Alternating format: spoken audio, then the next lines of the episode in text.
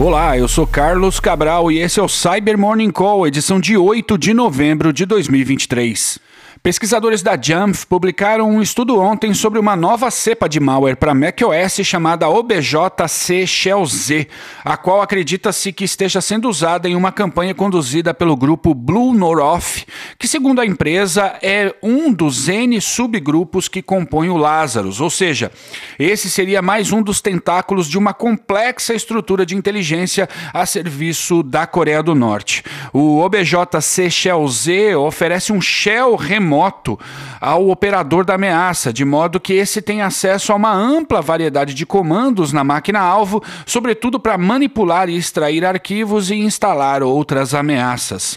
Não foi possível aos pesquisadores da Jamf determinar qual tem sido o vetor de acesso inicial às máquinas das vítimas, mas está claro que a instalação do OBJC Shell Z é a etapa final de um ataque, podendo ser instalado de diferentes maneiras.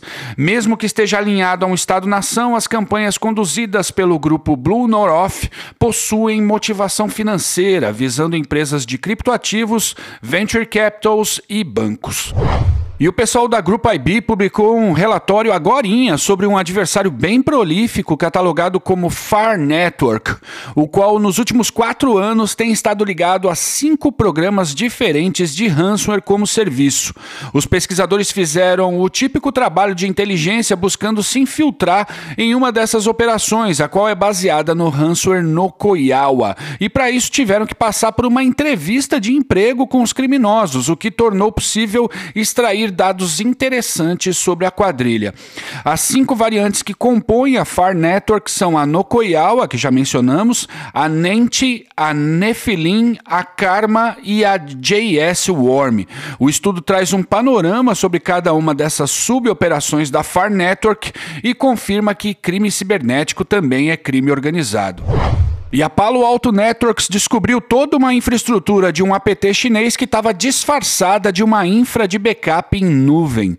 Essas instâncias foram usadas para suportar uma campanha que entre setembro e outubro teve como vítimas 24 entidades governamentais do Camboja dos setores de defesa, de supervisão de eleições, de direitos humanos, do Tesouro e finanças nacionais, comércio, política, recursos naturais e telecomunicações.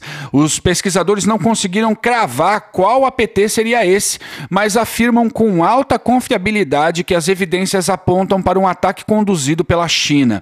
O Camboja e a China mantêm fortes laços diplomáticos e econômicos, mas a gente sabe que, em termos de inteligência, se mantêm os inimigos próximos e os amigos mais próximos ainda. E é isso por hoje. Muito obrigado por ouvirem o Cyber Morning Call e tenham um bom dia.